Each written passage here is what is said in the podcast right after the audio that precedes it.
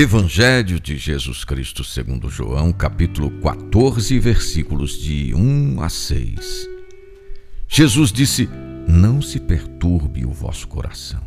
Credes em Deus, crede também em mim. Na casa de meu pai há muitas moradas. Não fosse assim, eu vos teria dito: Vou preparar um lugar para vós, e depois que eu tiver ido e preparado um lugar para vós, voltarei e vos levarei comigo, a fim de que, onde eu estiver, estejais vós também, e para onde eu vou, conheceis o caminho. Tomé disse: Senhor, não sabemos para onde vais. Como podemos conhecer o caminho? Jesus respondeu: Eu sou o caminho, a verdade e a vida. Ninguém vai ao Pai senão por mim. Diante da iminência do sofrimento e de sua morte, Jesus fortalece o espírito dos discípulos. O mal não terá a última palavra.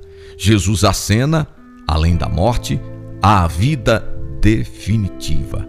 Ele vai preparar um lugar na casa do Pai e indica o caminho.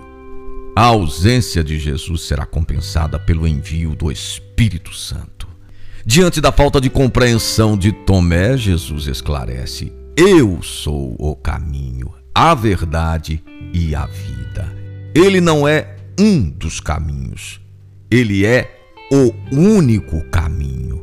Ele não nos ensina algumas verdades, mas ele mesmo é a verdade e vem nos dar a vida em plenitude. Este texto é usado muitas vezes nos funerais. Jesus é quem nos acolhe no fim da última viagem, que é a viagem para a casa do Pai.